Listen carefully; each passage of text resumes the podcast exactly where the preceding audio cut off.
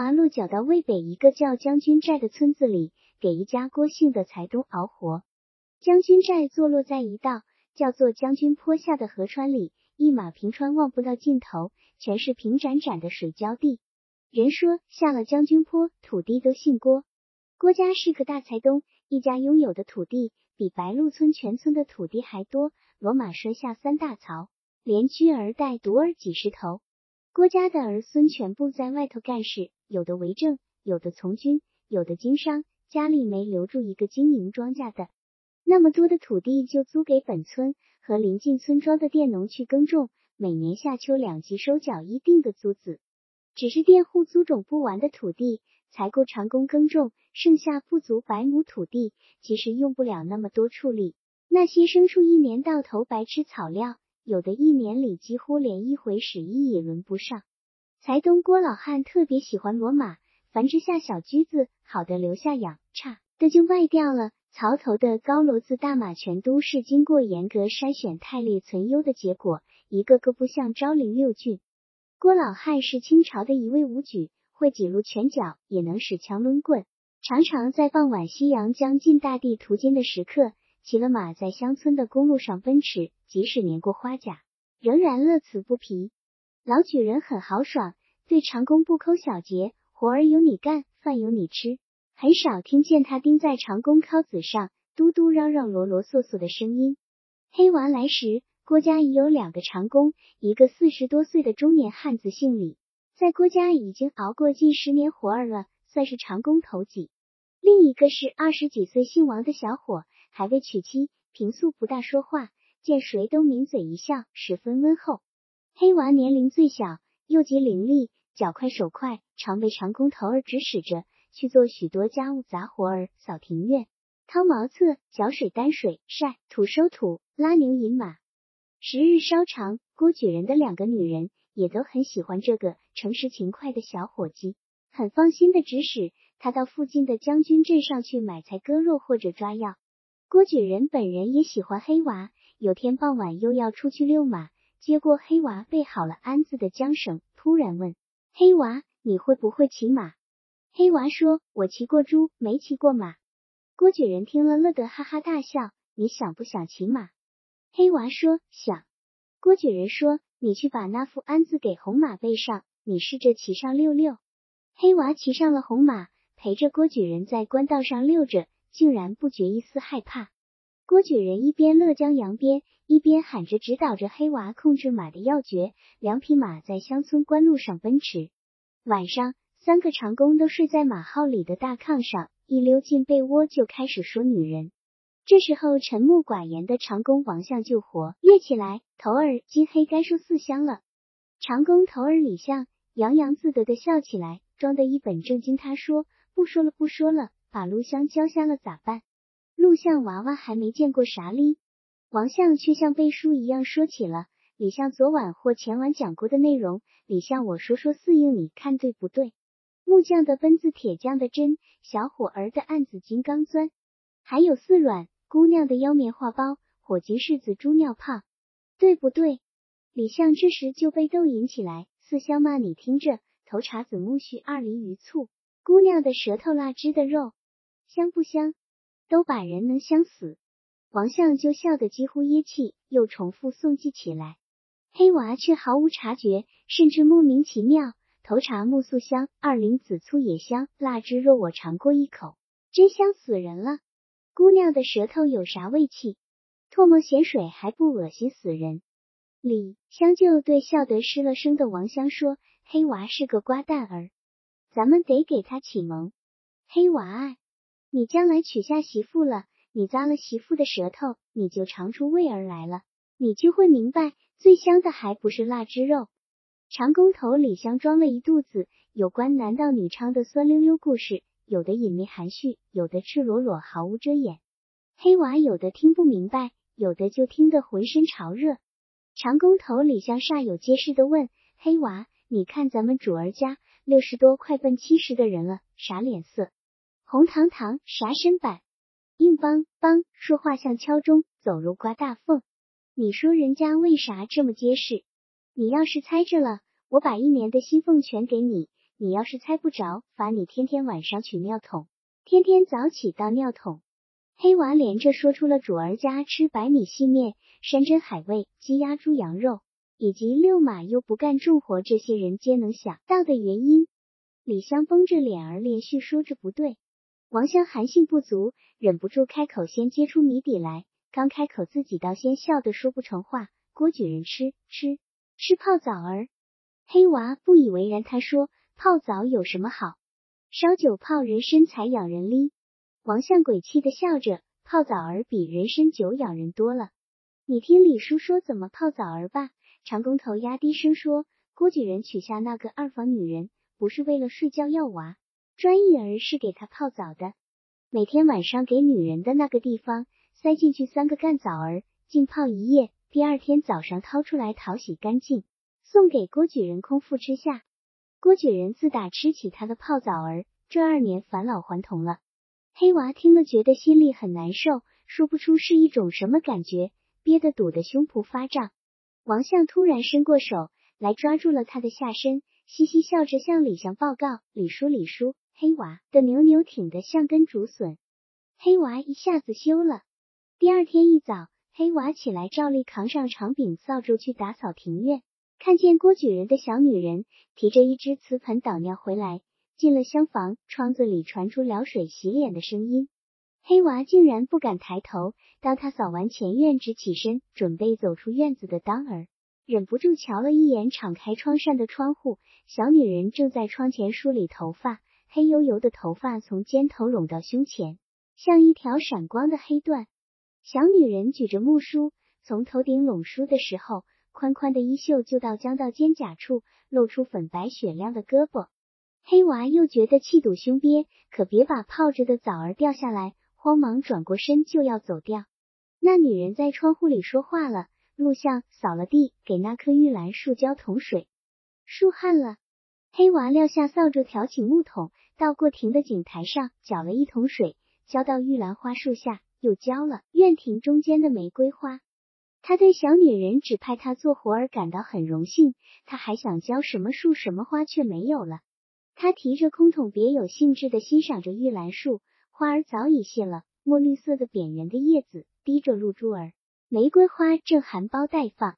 他又给厨房的水瓮里搅了一担水，竟然有点依依不舍的离开了。回到长工们住的马号门口，长工头李香和王相已经扛着犁拉着牲畜要下地种棉花了。李相则问黑娃：“你碎驴日的扫地，扫着长功夫？”王相拈挤挤他说：“大概想讨一颗泡枣儿。”黑娃不由得红了脸，似乎自己真讨过泡枣儿一样，急忙解释说自己扫了院子，又浇水浇花，耽搁了时辰。李相说：“教人也用不了这长功夫。”收罢麦子，进入伏天，郭举人就和他的大女人从厅房里屋搬进后院的窑洞去下榻。微明的时候，郭举人在院子里练一会拳脚。然后洗了脸，喝了茶，再回窖洞去睡个把时辰的套诀。此后就躺着或坐着抽烟喝茶，直到傍晚暑热减退，才兴致勃勃的出去遛马。大女人日夜厮守着老头儿，给他扇凉，给他点烟，给他沏茶，陪他说话儿，伴他睡觉。三顿饭由小女人做好，用紫红色的核桃木漆盘端进窑洞。晚上提尿盆，早上倒尿水，都是小女人的功课。除此，小女人就没有什么正当理由进入凉爽的窑洞里去了。大老婆给举人定下严格的法纪，每月逢一、初一、十一、二十一进小女人的厢房去逍遥一回，试完之后必须回到窑洞，平时在厅房。郭举人身体好，精力充沛，往往感到不大满足。完事以后就等待着想再来一次。厢房窗外就响起大女人关怀至诚的声音：“你不要命了啊！”自从郭举人和大女人搬进窑洞避暑以后，前边庭院就显得冷寂了。黑娃去扫院去搅水，也觉得自如自在了。他同时发觉，小女人指派他做什么事的声音甜润了，脸上的神色活泛了，前院里的空气也通畅了。三个长工蹲在玉兰树的阴凉下吃饭，小女人坐在对面厨房里的小凳上，听见筷子刮响碗底的声音，就走出来。用一只条盘托了碗回去，然后盛满了饭，再用条盘端出来。这样的规矩是为了避免交接碗筷时男女间手指和手指接触的可能。黑娃和这个小女人的全部有幸和不幸，就是从地饭时破例废掉木盘开始的。那天早晨，郭举人指派黑娃到十里外的潘家村去捉一对鸽子，那是老交庆潘老大送给郭举人的一对棕红色的凤冠头儿。回来错过了饭时，李香和王相已经吃罢饭上地去了。黑娃一个人坐在玉兰树的门梁下，等待小女人端来馍饭。长工吃饭不准进入厨房自拿自舀，这也是郭家的规矩。小女人在厨房门口说：“陆相，你稍微等一下下儿，饭凉了我给你热一下再吃。”黑娃有点紧张，只剩下他一个人，就有一种莫名的紧张，装出无所谓的口气说：“不怕不怕，不用热了不用热了，这热的天吃凉饭才好哩。”小女人却说：“天热倒是热，冷饭还是不敢吃。”你甭急，稍等一下下儿。风箱响起来，房顶的烟囱冒出一般蓝烟。黑娃坐着等着，心却无端的一阵阵跳。小女人端着木盘走到玉兰树下，把一碟辣椒和一碟蒜泥放到青石桌上，一个竹编的浅篮里垒着四五个馍馍也放到石桌上。小女人带着镂花着皙的光洁白净的手腕，就一次又一次伸到黑娃眼前。小女人转身回到厨房，又端来了小米稀饭。黑娃看见她省去了调盘，双手托着走来了。黑娃连忙站起去接，四只手交接在一只黄色大碗上。黑娃的手指触到了勾在碗底上的小女人的手指，那一瞬间，黑娃的心就猛地跳弹起来，竟然不敢看她的眼睛。他似乎毫不在意，叮嘱说：“陆相，你款款吃，吃好。”出门在外，饭要吃好。黑娃吃不出饭的滋味，蒜不辣，辣子也不辣了，馍馍嚼着就像是一团泥巴。他的喉咙淤塞，胸腔憋胀，顿然没有一丝食欲了。小女人又走到玉兰树下，把一盘腌渍蒜苔放到石桌上，说：“你看，你看，我忘了给你隔菜了。”黑娃却站起来，蒜咧蒜咧，我不吃了。小女人眼里露出惊疑不定的神色。你只吃了一个馍，米汤也没喝，这是咋咧？黑娃淡淡他说：“我我不饿。”小女人殷切他说：“咋能不饿？早起到这会儿啥也没吃呀。”黑娃就诚实他说：“肚里刚才进门时还饿得慌慌哩，不知咋弄的，这阵又吃不下。”小女人温和他说：“许是路上受了热，天多热，你一会挤饿了再来取馍吃哦。”黑娃盯一眼小女人，僵硬地点点头，转身就要走了。小女人却问录像：“俺家掌柜的说没说你下来做啥？”黑娃说：“掌柜的说来，不叫我到地里去了，叫我照看槽上的牲口，也叫我歇歇腿儿。”郭掌柜人好。小女人就如意的笑笑：“你来回跑了二十多里路，这热的天，歇是该歇的。你给我再搅一担水，我洗衣裳呀。”黑娃就转过身走到井口上，好好好，搅十担八担也不费啥。黑娃双手上下控制着露露，啪啦啦转着站开井绳，然后搅动拐把，露露吱呀响着，绷紧的井绳一圈一圈缠在露露上。黑娃庆幸能有单独和小女人在一起的机会，心里潮起向小女人献殷勤的强烈欲望。他搅起一桶水来，欢悦的问二姨：“把水搁哪儿？”小女人在厢房里说：“就搁在井台上，我一会儿提。”说着，一只手拎着洗衣盆，一只手提着搓板，从竹帘里出来了。下砖头台阶的当儿，小女人脚下一拐，摔倒了，木盆在院庭的砖地上滚得好远。小女人跌坐在台阶下，起了三次才勉强站起来，手扶住墙，却移不开脚步，轻声呻吟着。黑娃连忙把第二桶水搅上来。跑到跟前问二姨：“你咋咧？崴了脚腕子是不是？怕是岔住气了。”小女人疼痛不堪的蹙着眉头：“哎呦，疼死了！”黑娃站在旁边不知所措。小女人的痛苦使他心疼心焦，咋办呀？二姨，我去叫掌柜的。小女人忍着摇摇头：“你扶我进去躺一会儿就没事了。”黑娃就搀住小女人的胳膊，扶她走上台阶。揭开竹皮帘子，刚敲脚进厢房门槛，小女人哎呦一声，几乎跌倒。黑娃忙搭上另一只手，揽住小女人的腰。小女人借势扒住黑娃的肩膀，双手从后肩和前胸搂住黑娃的脖子。黑娃几乎是肩背着她往炕前挪步。黑娃浑身燥热，心似乎已经跳弹到喉咙口了。他敲进这个厢房的门槛时，就紧张的腿都发抖。那温热的胸脯贴着他的腰，那柔软的头发蹭着他的脖颈，他已经浑身痉挛。他扶他坐到炕边上，刚松开手，他又哎呦一声，几乎从炕边上翻跌下来。他急忙抱住他，他的胸脯紧紧贴着他的胸脯。黑娃觉得简直要焚毁了，一时间干柴烈火，激情一番，自然不在话下。小女人跳起来，猛地抱住他，又深深的在他的嘴上亲了两口。好兄弟，院庭里很静，正午的阳光从玉兰树浓密的枝叶间隙投射到砖地上。两只盛满水的木桶搁在井台上，洗衣盆扣在墙根下，显得很凌乱。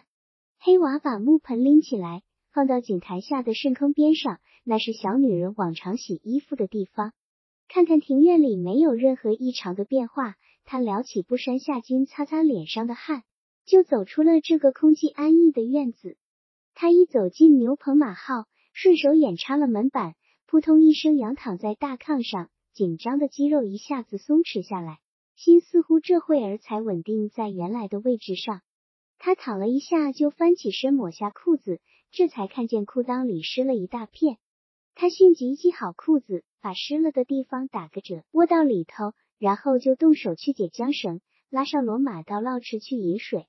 他牵着马缰绳走在村巷里，从容的回味着那紧张慌乱的时刻，咀嚼着那说不清比不准却十分诱人的舌尖。头茶子苜蓿，二林子醋，姑娘的舌头腊汁的肉。他现在回味长工头李香讲过的那许多酸故事，就由朦胧进入清晰的境界了。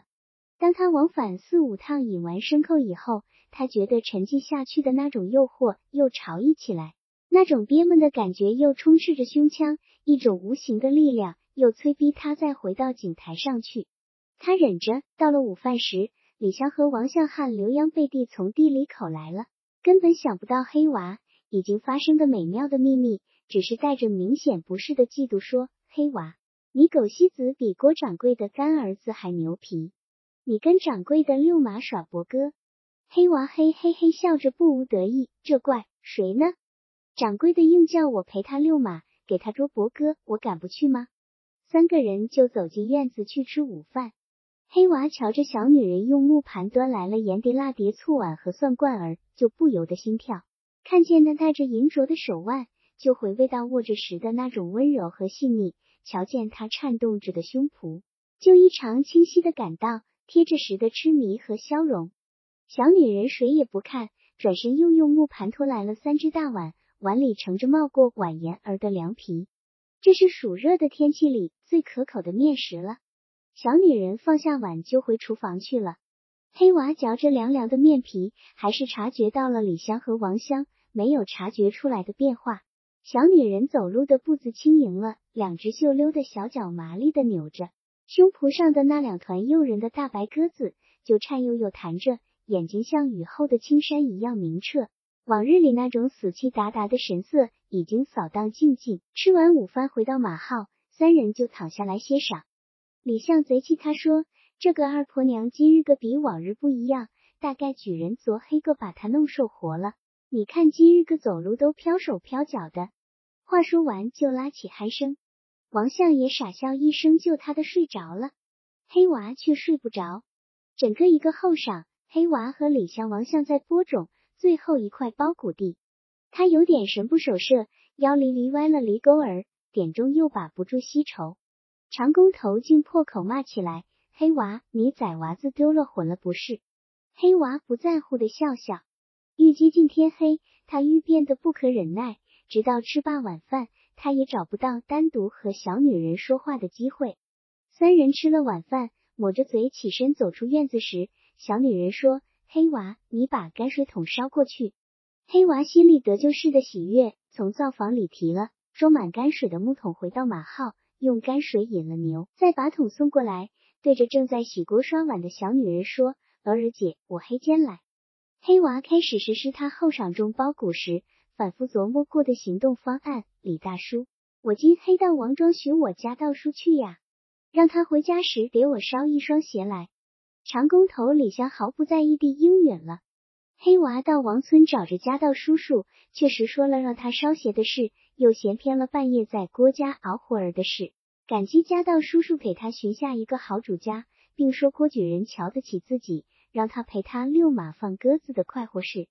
家道高兴的叮嘱说：“这就好，这就好，人家待咱好咧，咱要知好，凡事都多尝点眼色，甭叫人家先宠后恼。”黑娃应着。早已心不在焉，看看夜深入静，告别家道叔，回到将军寨。按照白天观察好的路线，黑娃爬上墙根的一棵椿树，跨上了墙头，轻轻一跳就进入院里了。郭举人和他的大女人在后院窑洞里，前院只住着小女人一个。黑娃望一眼关死的窗户，就撩起竹帘，轻轻推一下门，门关死着，他用指头扣了三下，门栓滑动了一下就开了。黑暗里可以闻见一股奇异的、纯属女人身体散发的气味。小女人一丝不挂站在门里，随手又轻轻推上门栓，转过身就掉到黑娃的脖子上。黑娃搂住她的光滑细腻的腰身的时候，几乎欲炫了。两人紧紧的拥抱在一起，翻云覆雨一番，自然不在话下。黑娃哦呦一声身唤，浑身着了魔似的抽搐起来，扭动起来，止不住就叫起来：“娥儿姐。”偶尔，他爬上他的身，自己运动起来，直到他又一次感到爆裂和消融。他静静的偎在他的怀里，贴着他的耳朵说：“兄弟，我明日或是后日死了，也不祭奠傻傻了。”此后，黑娃就陷入无法摆脱的痛苦之中。他白天和李相、王相一块去翻耕卖茶地，晚上同在马号里的大炕上睡觉，难得与小女人再次重温美梦。不能再二再三撒谎去找家道叔呀！早晨他去扫院搅水的当儿，郭举人踢腿舞臂在院庭里晨练功夫，无法与小女人接近。唯一可钻的空子，就是晚饭后，他拎了泔水饮罢，牛马送还空桶的时候，在厨房里和小女人急急慌慌摸捏一下，就做贼似的匆匆离去。烦闷焦躁中，机会总是有的。卖茶的全部翻耕一遍，让三伏的毒日头曝晒。曝晒透了，如落透雨，再翻耕一遍，罢墨一遍，土地就像发酵的面团一样绵软，只等秋分开犁播种麦子了。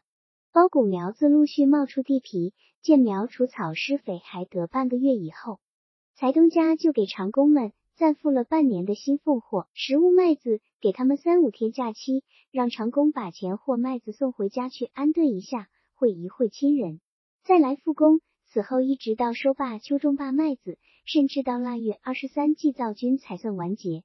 然后讲定下年还顾不顾或干不干，主家原雇长工原干的就在过罢正月十五小年以后来。一年又开始了。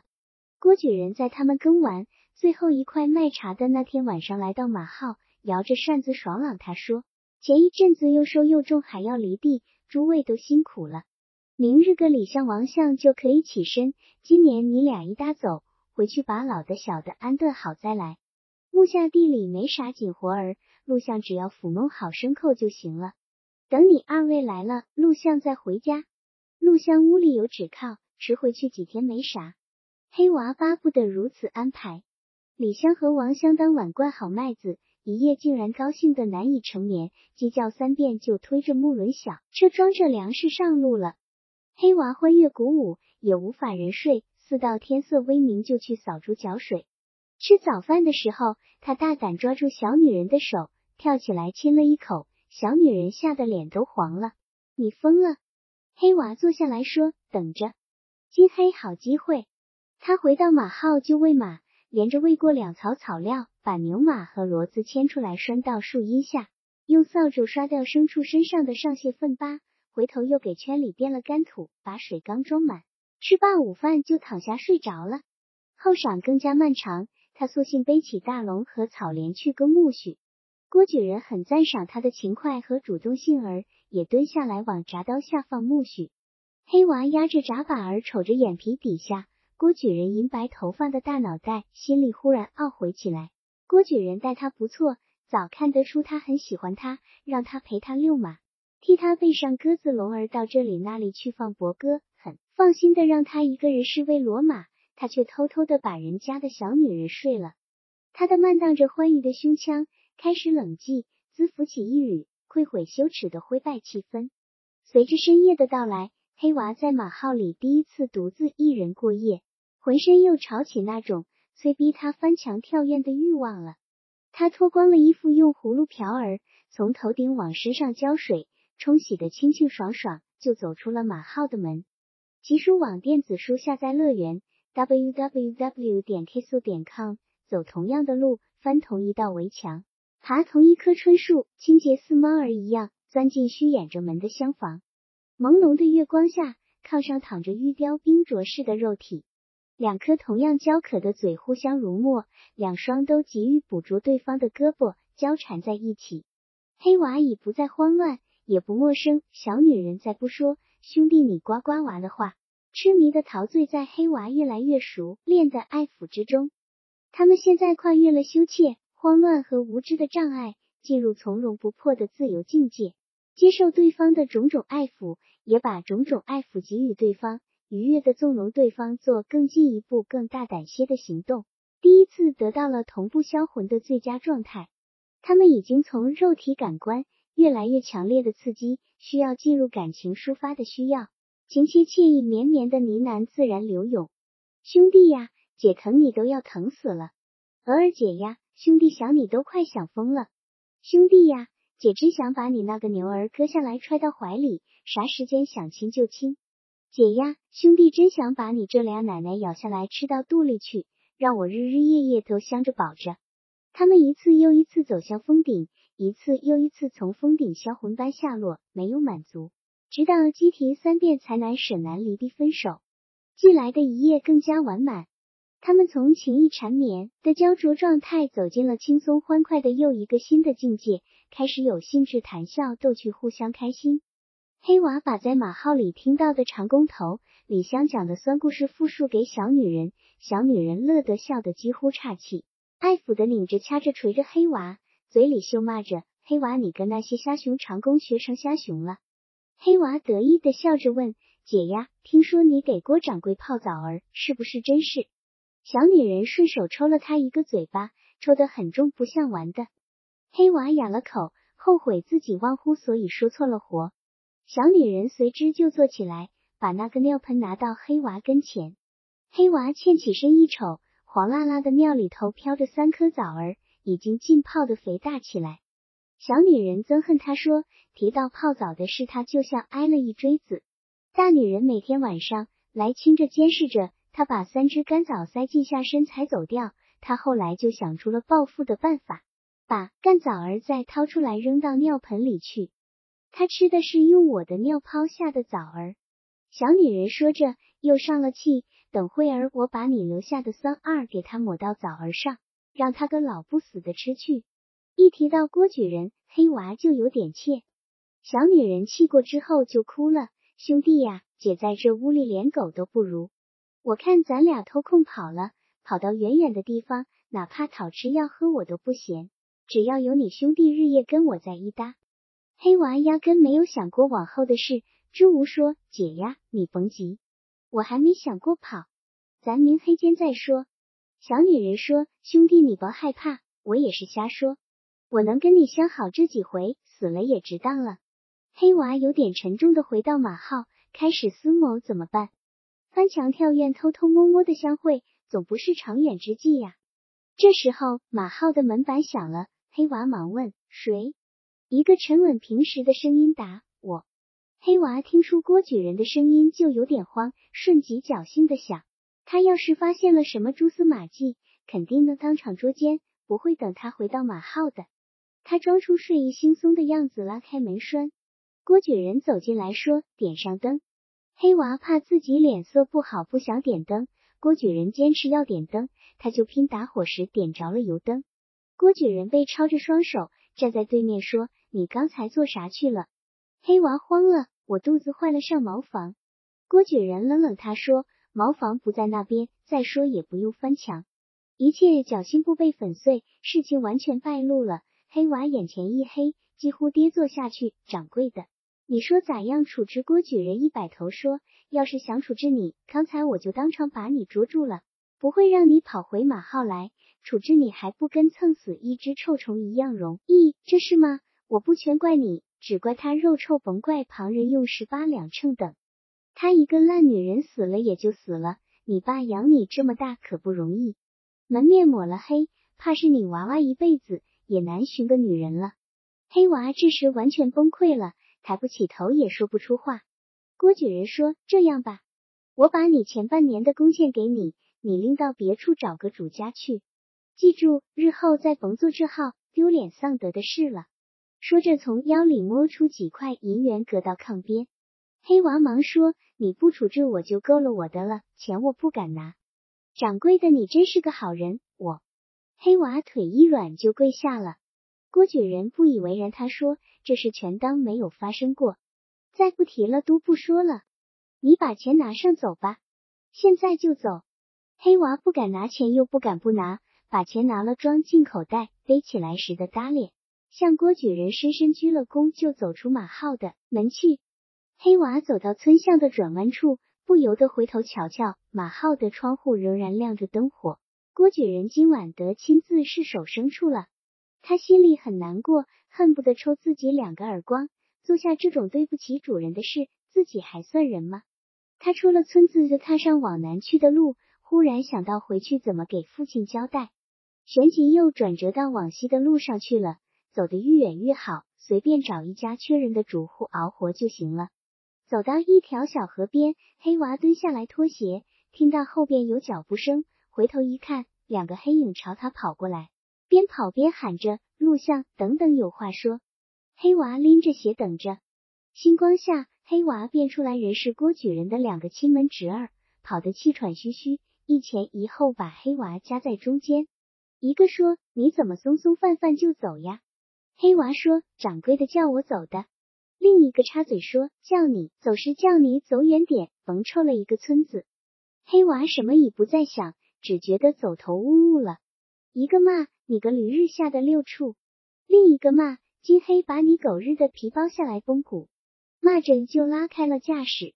黑娃被打了一拳，背后又挨了一脚，他忍着躲着，终于瞅中机会，照一个的脸上迎面砸了一拳，手感告诉他击中了对方的鼻子。那个人趔趔趄趄退了几步，被河滩上的石头绊倒了。他一扬腿就踢到另一个的裆里，那人哎呦一声蹲在沙滩上了。在他们重新扑上来之前，黑娃转身扑进水里，一窜就顺水漂走了。黑娃爬上岸时，辨不清到了什么地方，肚子饿得咕咕叫，循着甜瓜的气味，摸到沙滩岸上的一个瓜园里，摸了几个半生不熟的甜瓜。又顺着河岸上的小路往前走，他嚼着有一股草汁味儿的尚未熟透的甜瓜，皮儿、瓤儿、籽儿全都咽下去了。郭举人暗地里派两个侄儿来拾掇他，掐死、勒死，或者用石头砸死，扔到水里，就消除一切痕迹了。黑娃现在再不觉得对不住郭举人了，这两个蠢笨家伙的行动，反倒使黑娃解除了负疚感，只是在心里叫苦，额尔姐不知要受啥罪哩。他漫无目的地朝西走去，天明了仍不停步，走得愈远肯定愈安全。午饭时分，估摸已经走出百余里了。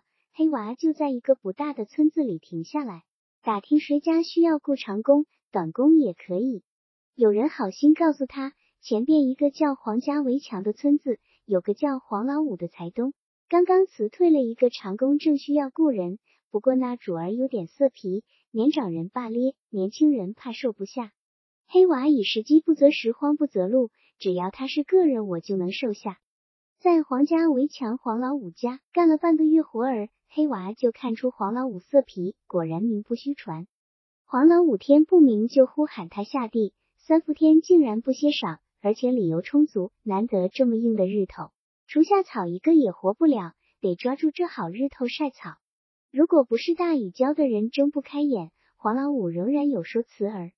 哈呀，真好，下这种龙丝儿雨才凉快了，干活才不热了。黑娃不在乎，再说黄老五本人也不歇晌，也不必与陪着他一样干。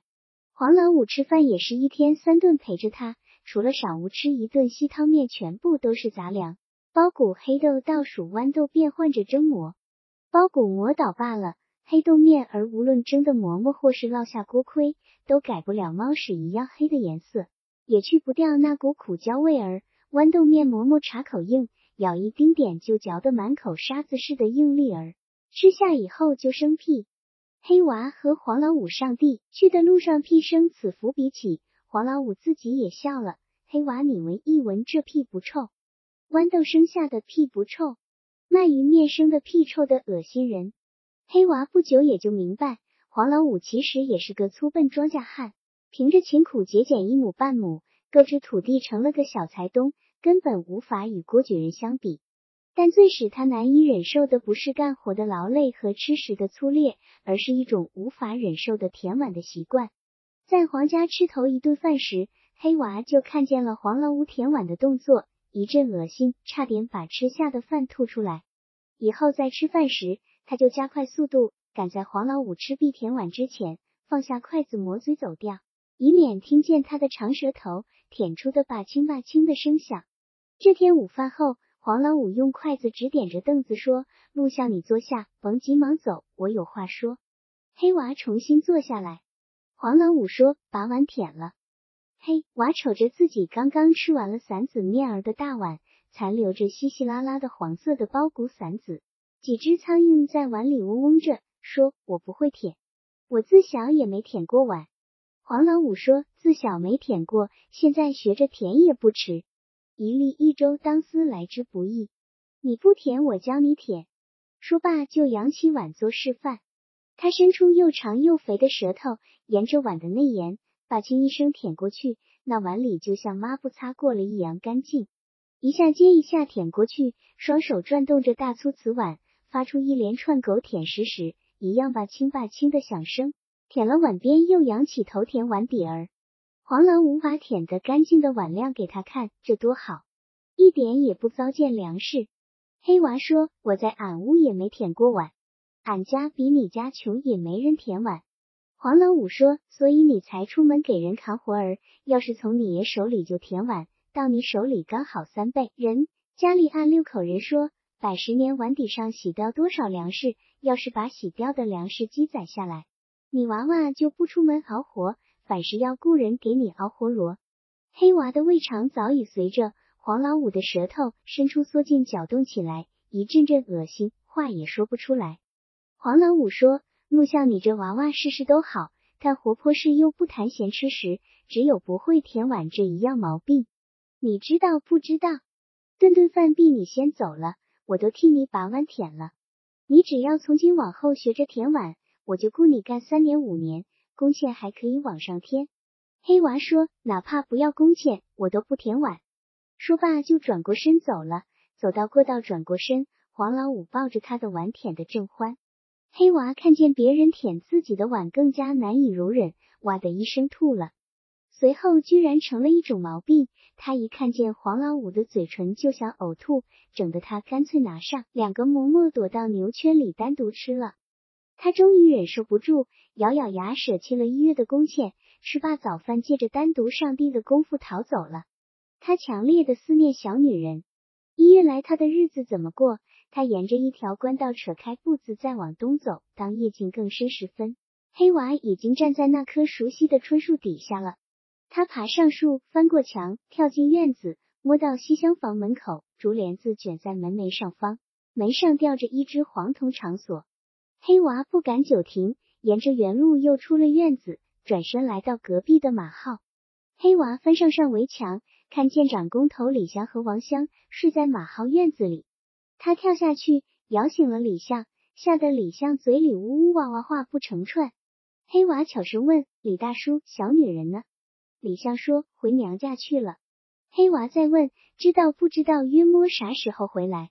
李相己完全清醒。恢复了活泼的天性，你龟孙把人家日了，郭举人早把他休了，还回来个球。黑娃急问：“好叔哩，小女人娘家在啥村子？”李相说：“你还撵到人家娘家门上去日呀？”黑娃求告说：“好叔哩，啥时候呀？你还净说笑，快给我说一声。李相说：“往北走三十里，有个田家氏字黑娃做个揖，亲了的摸了一把，还在酣梦中的王相就拉开门拴出了马号院子。第二天早饭时，黑娃吃除在田家氏字的村巷里，打听谁家雇人熬活。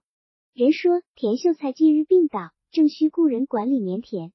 黑娃找到田秀才家门口，正遇见秀才娘子沈呀，听说咱家想雇个人。娘子看他一眼，说。你等一会儿，我去问问掌柜的。娘子出来的时候就有了主意，说了工价，就引黑娃到屋里吃饭。端饭出来的果然就是那个令他牵肠挂肚的小女人，他的娥儿姐。他端着木盘走出厨房，看见她的那一瞬间，脸色骤变，几乎失手丢了木盘。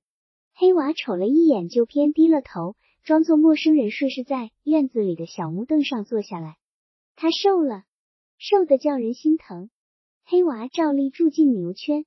田秀在家原有一个打长年的长工，姓孙，人很实，瘦后成。黑娃很快就和孙香混熟了。他告诉黑娃，田秀才是个书呆子，村里人叫他啃书虫儿。考中秀才以后，举人屡考不得中，一直考到亲家不再考了，才莫奈何不考了。田秀才仍然早送午习，念书写字，只在农活紧密的季节。才搭手作物庄稼，目下这是棉花生长顶费手的时节，田秀才却病倒在炕上，干不了活儿，也啃不动书了。孙相俏声说：“秀才的女子跟个长工私通，给人家休了。秀才是念书人，要脸顾面子的人呀！”一下就气得病倒炕上咧。黑娃装出惊讶的哦了一声。孙香说：“田秀才托亲告友，要尽快尽早把这个。”丢脸丧德的女子打发出门，像用先铲除拉在院庭里的一泡狗屎一样急切。可是像样的人家谁也不要这个声名狼藉的女人，穷家小忽悠，怕娇惯下的女子难以侍弄。人家宁可定娶一个名正言顺的寡妇，也不要一个不守贞洁的彩东女子。黑娃听罢说：“孙叔，你去给田长去说，这女人我要离。”孙相大惊道。你年轻轻的小伙娃儿，要这号女人做啥？黑娃撒谎说：“我爸穷得很，给我定不起媳妇呀。”孙相凛然说：“拉光身汉也不要，这号二茬子女人，哪怕扮寡妇，实在不行，哪怕城里逛窑子，也不能收这号烂货。”黑娃说：“我思量过了，我家离这儿百把二百里，这女人名声再不好，也吹不到俺村里，只要我日后把她看严点就行了。”孙香看黑娃执意要娶，话也不无道理，就答应了。我去给田掌柜说句话，不费啥事。我估摸田秀才一听准成，肯定连聘礼全都不要的。田秀才的态度正如长工孙香所料，当即拍板定夺，并且当下就减去大半。田秀才随即召见黑娃，不仅不要彩礼，反倒贴给他两摞子银元，让他回家买点的置点房，好好过日月。只是有一条戒律，在不许女儿上门，但日后确实生儿育女，过好了日子，到那时再说。黑娃全部答应了。第二天鸡啼时分，黑娃引着那位娥儿姐离开了田家世子，出村不远，两人就抱在一起痛哭起来。一关中地区的城镇和乡村对被雇佣的工人、店员长，公称为相公，王相早日尝口头称谓。